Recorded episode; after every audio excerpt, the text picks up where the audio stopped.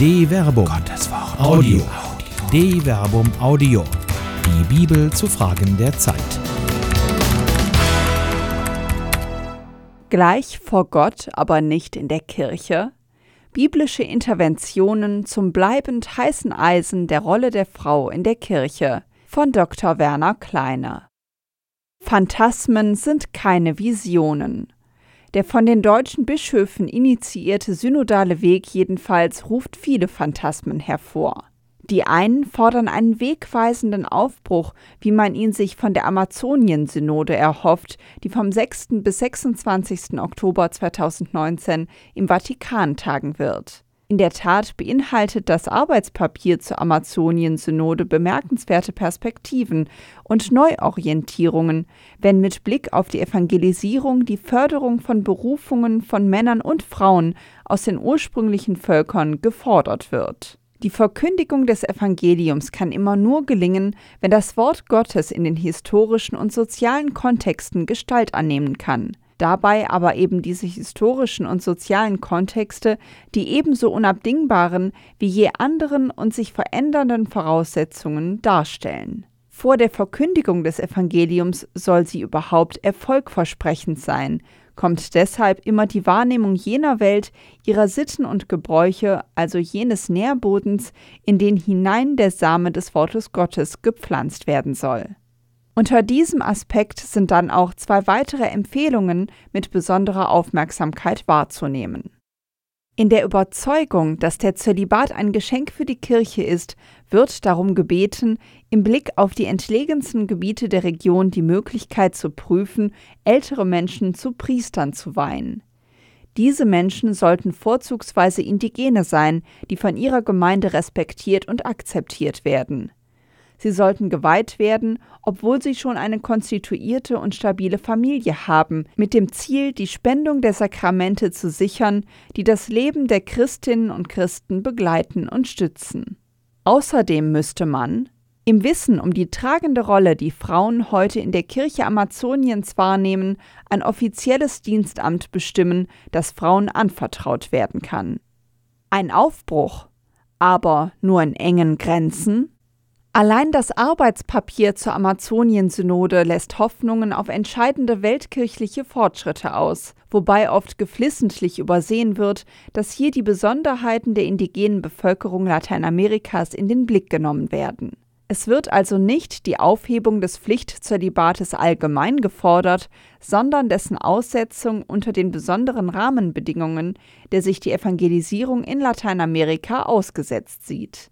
Das ist weniger revolutionär, als es auf den ersten Blick erscheint. Kennt die römisch-katholische Kirche in den mit ihr unierten Kirchen im Nahen Osten doch jetzt schon Denominationen, in denen Priester selbstverständlich verheiratet sein können. Auch die Forderung nach offiziellen Dienstämtern für Frauen kann vieles bedeuten. Von der geweihten Diakonisse, die sich exklusiv der Pflege der Armen und Kranken widmet und sich so den ihr von der Natur aus vorgesehenen Dienstcharakter, das wird dann wieder die übliche Begründung sein, mit episkopalem Segen widmet bis zur vollwertigen Diakonin im Sinne des Zweiten Vatikanischen Konzils ist da vieles möglich, wobei annähernd gleiche Begriffe dann eben noch nicht einmal Ähnliches bedeuten.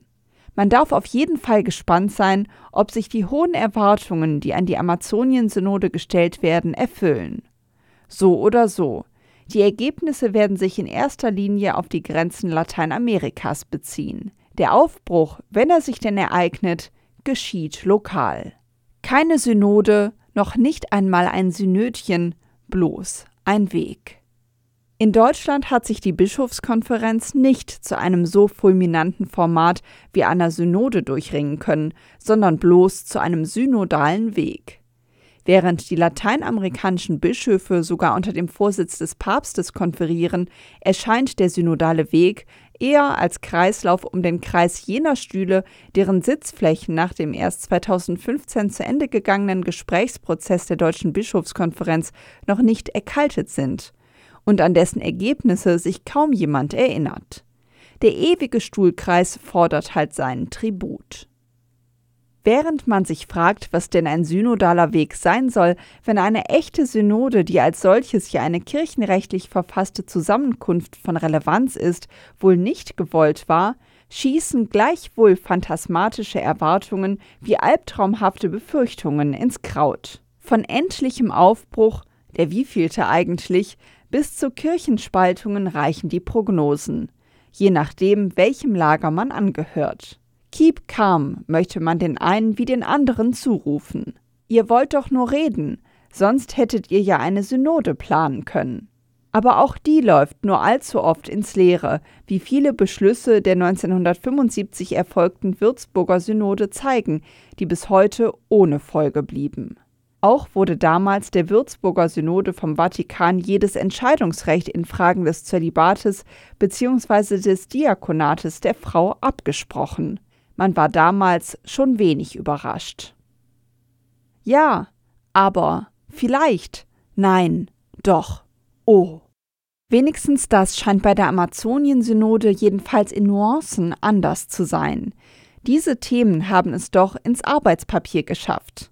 Auf diese Begrenztheit macht offenkundig allzu große Hoffnungen bezüglich des synodalen Weges zügelnd auch der Vorsitzende der Deutschen Bischofskonferenz, Reinhard Kardinal Marx, mit Blick auf mögliche Auswirkungen auf die Situation in Deutschland aufmerksam, wobei er geflissentlich die Bedeutung, die das Arbeitspapier der Amazonien-Synode der indigenen Bevölkerung beimisst, umspielt. Warten wir doch ab. Ich bin ja selbst Mitglied der Amazonien-Synode. Wir sollten erst einmal in Deutschland unsere konkrete Situation diskutieren und nicht meinen, wir könnten über Amazonien unsere Probleme lösen. Ich kann mir allerdings durchaus vorstellen, dass man zu dem Ergebnis kommen kann, dass es sinnvoll ist, unter bestimmten Voraussetzungen in bestimmten Regionen verheiratete Priester zuzulassen. Das sagen jedenfalls auch Bischöfe aus Amazonien. Insofern er vermeidet, die analogen Voraussetzungen für Deutschland zu benennen, formuliert Kardinal Marx hier einen wunderbaren Double Bind, mit dem man alles und nichts sagt und sich immer wieder auf sichere rhetorische Gefilde zurückziehen kann. Ähnlich verhält er sich dann auch bei der Frage nach der Öffnung der Ämter für Frauen. Auf die Frage, was er einer jungen Frau, die sich zur Priesterin berufen fühlt, kann es dieses Gefühl überhaupt geben, wo Jesus doch nur Männer zu Aposteln berufen hat? Ist Berufung überhaupt bloß ein Gefühl? Antwortet er, diese Argumentation ist tatsächlich heute schwieriger zu vermitteln. Ich kann nicht erkennen, wie wir heute theologisch beiseite legen können, was Papst Johannes Paul II. 1994 endgültig festgelegt hat, dass die Kirche keinerlei Vollmacht hat, Frauen die Priesterweihe zu spenden. Das ist entschieden, auch wenn die Diskussion nicht zu Ende ist. Freilich ahnt Kardinal Marx, worin die wahre Rolle der Frau besteht. So antwortet er weiter wir sollten uns deshalb darauf konzentrieren, wie Frauen in der Kirche stärker mitwirken können. Es würde schon sehr viel ändern, wenn diese Männerwelt durch die Präsenz von Frauen während der Beratungen der Bischofskonferenz und Bischofssynoden aufgebrochen würde. Das Nichtgeweihte dann auch mit abstimmen, lässt das Kirchenrecht wahrscheinlich nicht zu. Doch es ändert ja schon die Perspektive, wenn zuvor Frauen und Männer gemeinsam diskutiert haben. Hier sehe ich noch erheblichen Spielraum. Die wahre Rolle der Frau liegt also offenkundig in der Zähmung des Mannes, aber bitte nur ein wenig, denn das Kirchenrecht bewahrt die Männer davor, dass die Frauen sie beherrschen. Immerhin hat man hier das Wort Gottes im Hintergrund, das in der sogenannten Erzählung vom Sündenfall, die doch tatsächlich eher eine Erzählung von der Mündigwerdung des Menschen ist, die eigentliche Schuld des Adam unumwunden benennt. Weil du auf die Stimme deiner Frau gehört und von dem Baum gegessen hast, von dem ich dir geboten hatte, davon nicht zu essen, ist der Erdboden deinetwegen verflucht. Unter Mühsal wirst du von ihm essen alle Tage deines Lebens. Genesis Kapitel 3, Vers 17. Sein Brot unter Mühsal und harter Arbeit, womöglich noch mit Händen erwerben, das kann doch ein echter Bischof wirklich nicht wollen, oder? Bitte nicht zu viel Verheißung.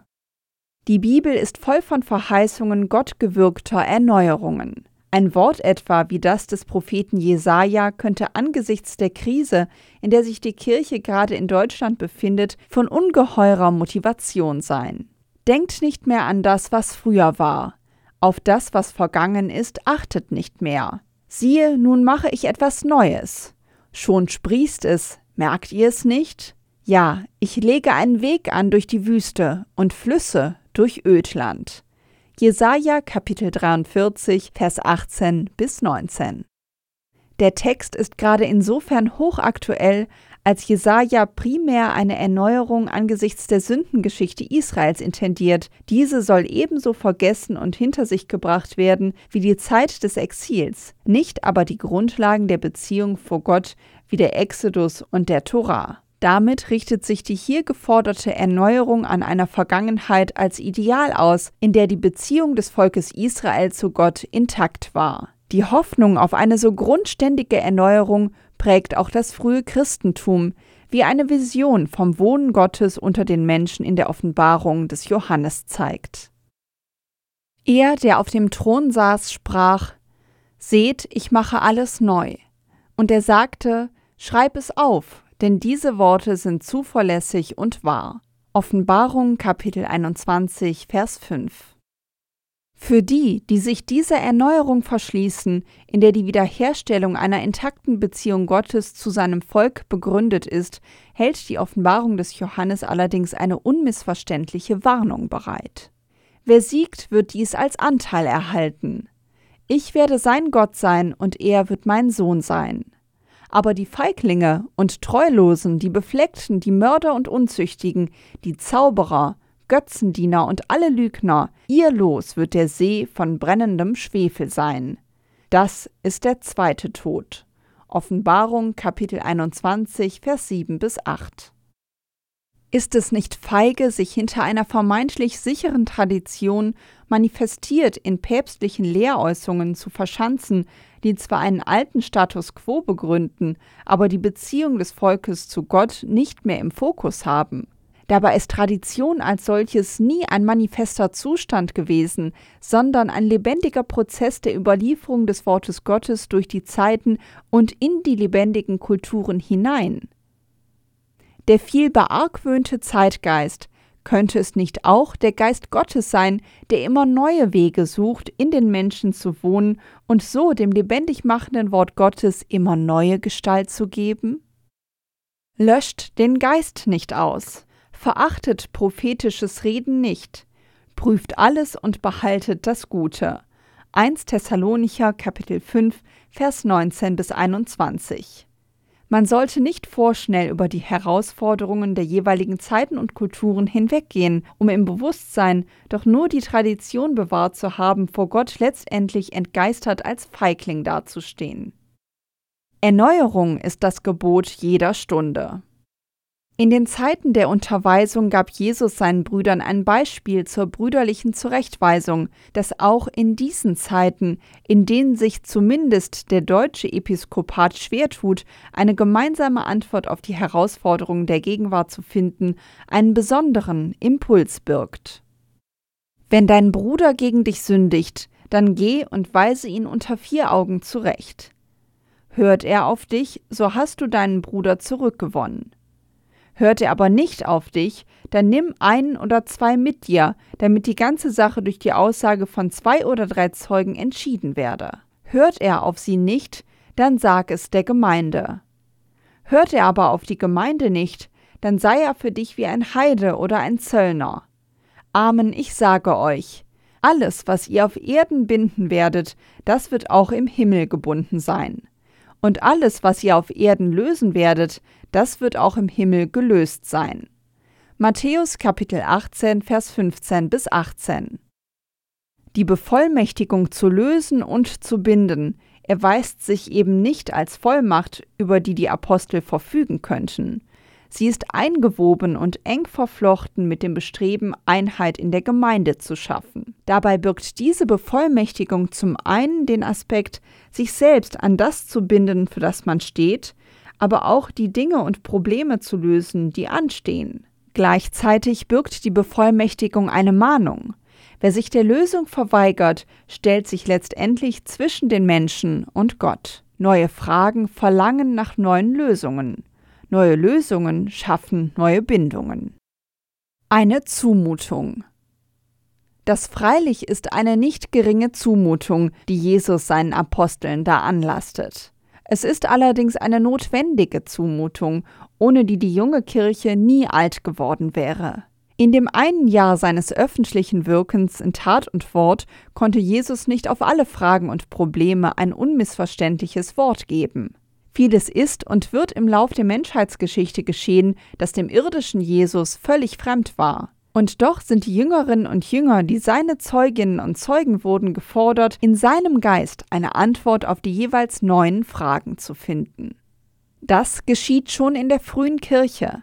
Das Arbeitspapier der Amazonien-Synode verweist zu Recht auf die Herausforderungen, denen sich schon die Urgemeinde ausgesetzt sah und auf die sie eine Antwort finden musste. Als die junge Gemeinde wuchs und die Sorge um die Armen die Apostel selbst überlastete, wurde einfach ein neues Amt gefunden. In diesen Tagen, als die Zahl der Jünger zunahm, begehrten die Hellenisten gegen die Hebräer auf, weil ihre Witwen bei der täglichen Versorgung übersehen wurden. Da riefen die Zwölf die ganze Schar der Jünger zusammen und erklärten, es ist nicht recht, dass wir das Wort Gottes vernachlässigen und uns dem Dienst an den Tischen widmen. Brüder, wählt aus eurer Mitte sieben Männer von gutem Ruf und voll Geist und Weisheit. Ihnen werden wir diese Aufgabe übertragen. Wir wollen aber beim Gebet und beim Dienst am Wort bleiben. Der Vorschlag fand den Beifall der ganzen Gemeinde, und sie wählten Stephanus, einen Mann erfüllt vom Glauben und vom Heiligen Geist, ferner Philippus und Prochorus, Nikanor und Timon, Parmenas und Nikolaus, einen Proselyten aus Antiochia. Sie ließen sie vor die Apostel hintreten und sie legten ihnen unter Gebet die Hände auf. Und das Wort Gottes breitete sich aus und die Zahl der Jünger in Jerusalem wurde immer größer. Auch eine große Anzahl von Priestern nahm gehorsam den Glauben an. Apostelgeschichte Kapitel 6 Vers 1 bis 7 sollte das angesichts der Herausforderungen der Gegenwart nicht wieder möglich sein? Die Vollmacht, neue Lösungen zu finden, an die sich die Kirche bindet, ist doch von den Aposteln auf deren Nachfolger übergegangen. Zumindest die Bischöfe Lateinamerikas scheinen sich dieser Herausforderung wenigstens stellen zu wollen. Ob es auch den Mut zur Veränderung geben wird? Ermutigung. Der Lernprozess, der kein geringerer als Petrus durchlaufen muss, wird da angesichts der Zumutung zur Ermutigung. Dabei erweist sich das Eingreifen Gottes weniger als Fingerzeig, denn als harter linker Haken. Ein einfacher Anstupser jedenfalls hat kaum gereicht, um Petrus zu neuer Erkenntnis und entsprechend konsequentem Handeln zu bewegen. Was war da geschehen? In Caesarea lebte ein Mann namens Cornelius, Hauptmann in der sogenannten italienischen Kohorte. Er lebte mit seinem ganzen Haus fromm und gottesfürchtig, gab dem Volk reichlich Almosen und betete beständig zu Gott. Er sah um die neunte Tagesstunde in einer Vision deutlich, wie ein Engel Gottes bei ihm eintrat und zu ihm sagte: Cornelius. Cornelius blickte ihn an und fragte erschrocken: Was ist, Herr? Er sagte zu ihm, Deine Gebete und Almosen sind zu Gott gelangt, und er hat ihrer gedacht. Schick jetzt einige Männer nach Joppe und lass einem gewissen Simon herbeiholen, der den Beinamen Petrus hat. Er ist zu Gast bei einem Gerber namens Simon, der ein Haus am Meer hat. Als der Engel, der mit ihm sprach, weggegangen war, rief Cornelius zwei seiner Haussklaven und einen frommen Soldaten von denen, die ihm treu ergeben waren. Er erzählte ihnen alles und schickte sie nach Joppe. Apostelgeschichte Kapitel 10, Vers 1 bis 8. Bei dem Hauptmann Cornelius handelt es sich offenkundig um einen gottesfürchtigen Mann. Ein Nichtjude, ein Heide also, der allerdings mit dem jüdischen Monotheismus sympathisiert. Seine und die Wege des Petrus sollen sich kreuzen. Das freilich wird ein schwieriges Unterfangen werden, ist ein enger Kontakt zwischen Juden und Heiden Juden doch eigentlich untersagt, weil er kultisch unrein macht. Petrus, obschon Apostel Jesu Christi, ist allerdings selbst noch ganz in der jüdischen Tradition gefangen. Gott selbst muss ihn deshalb unmissverständlich vor den Kopf stoßen. Nach Gottes Art geschieht dies in einer Vision. Er sah den Himmel offen und eine Art Gefäß herabkommen, das aussah wie ein großes Leinentuch, das an den vier Ecken gehalten auf die Erde heruntergelassen wurde. Darin waren alle möglichen Vierfüßler, Kriechtiere der Erde und Vögel des Himmels. Und eine Stimme rief ihm zu, Steh auf, Petrus, schlachte und iss. Petrus aber antwortete, Niemals, Herr. Noch nie habe ich etwas Unheiliges und Unreines gegessen. Da erging die Stimme ein zweites Mal an ihn. Was Gott für rein erklärt hat, nenne du nicht unrein. Das geschah dreimal, und sogleich wurde das Gefäß in den Himmel hinaufgenommen. Apostelgeschichte Kapitel 10, Vers 11 bis 16. Petrus rätselt über diese Vision, vergleiche Apostelgeschichte Kapitel 10, Vers 17. Er, der an die Auferstehung des Gekreuzigten glaubt und weiter ein frommer, gesetzestreuer Jude ist, würde niemals unkoscheres, also unreines Fleisch essen. Die Vision aber drängt ihn dazu. Dreimal, unmissverständlich. Es ist Gottes Sache zu entscheiden, was rein und was unrein ist. Und Gottes Wege sind bisweilen unkonventionell und wenig traditionell. Gottes Wege in dieser Situation wird Petrus von den Boten Cornelius gefunden und zu diesem gebracht. Der Jude Petrus und der Heide Cornelius begegnen sich. Und schon scheint wieder die Tradition zu obsiegen, hebt Petrus doch an. Ihr wisst, dass es einem Juden nicht erlaubt ist, mit einem Nichtjuden zu verkehren oder sein Haus zu betreten. Apostelgeschichte Kapitel 10 Vers 28a aber Petrus schmerzt offenkundig noch der göttlich visionäre Backenstreich. Mir aber hat Gott gezeigt, dass man keinen Menschen unheilig oder unrein nennen darf. Darum bin ich auch ohne Widerspruch gekommen, als nach mir geschickt wurde. Nun frage ich, warum habt ihr mich holen lassen? Apostelgeschichte Kapitel 10, Vers 28b bis 29. Es entspinnt sich ein Dialog zwischen Cornelius und Petrus, in dem Petrus nicht nur gewahr wird, dass Gott seinen eigenen Plan mit dem Heiden Cornelius hat. Petrus unterweist Cornelius auch in den Grundfesten des Glaubens an den vom Kreuzestod Auferstandenen und tauft ihn schließlich. Das Unglaubliche ist geschehen. Ein Heide wird getauft, und das von der Hand des Juden Petrus. Warum? Weil Gott längst schon da war, wo er nach der Tradition eigentlich nicht hätte sein dürfen. Kann jemand denen das Wasser zur Taufe verweigern, die ebenso wie wir den Heiligen Geist empfangen haben? Apostelgeschichte Kapitel 10 Vers 47. Gottes harter linker Haken. Cornelius ist der erste Heide, der in der Apostelgeschichte die Taufe empfängt, ohne vorher beschnitten worden zu sein.